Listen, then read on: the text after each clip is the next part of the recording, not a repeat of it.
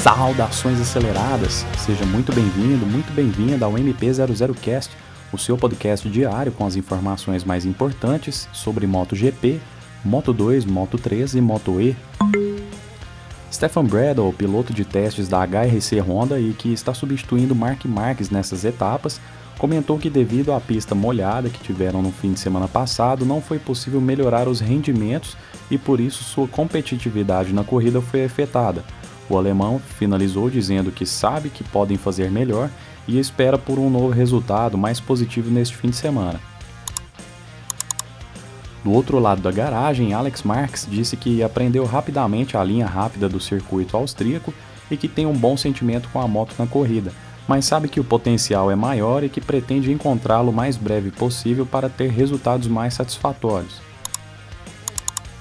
Hervé Poncharral, diretor da equipe Tech 3 KTM, comentou que tanto a moto quanto os pneus têm funcionado muito bem no circuito de Spielberg e que Miguel Oliveira e Iker Lecuona, os seus pilotos, tiveram bons tempos por volta.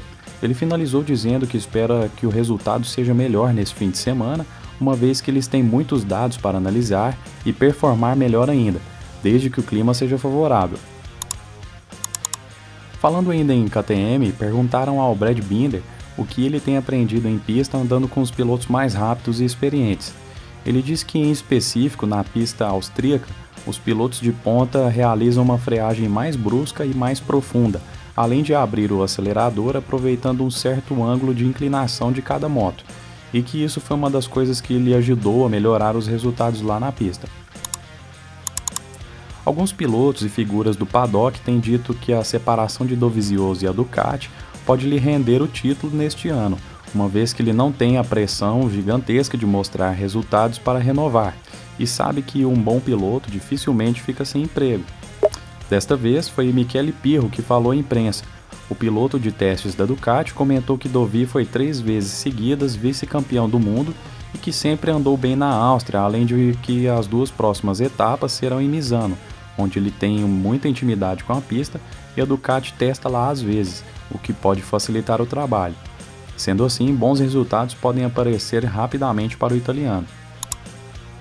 Quem também comentou o caso foi Carlo Pernat, italiano e famoso gerente de pilotos que sempre diz umas verdades nas redes sociais e nos microfones dos repórteres.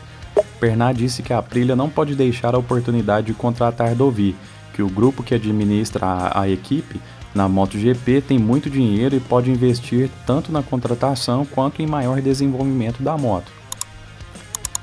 Falando de Johan Zarco e a questão do acidente que deve permear toda essa semana pelo menos, a sua equipe A20 foi quem veio a público informar que conforme os dados da telemetria, Zarco realizou uma frenagem para a curva 3 bem mais tarde do que o habitual nas voltas anteriores, o que comprovaria a ideia de que ele não fez uma frenagem antecipada e proposital para fechar Franco Morbidelli.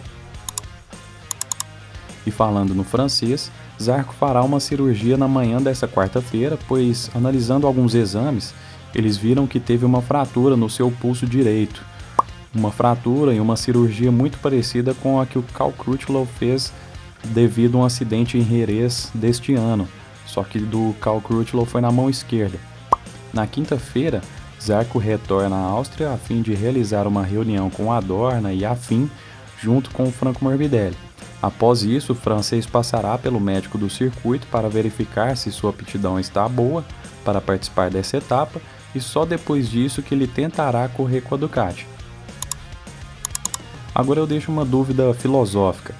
E se Eric Granado, o brasileiro que pilota lá na Moto E, morasse na Europa?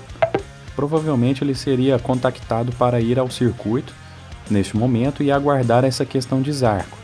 Para quem não sabe, só um disclaimer: Eric já testou a Ducati pela equipe A20 no fim do ano passado e ele é piloto da A20, só que na Moto E, e na teoria ele é o piloto substituto oficial dessa equipe.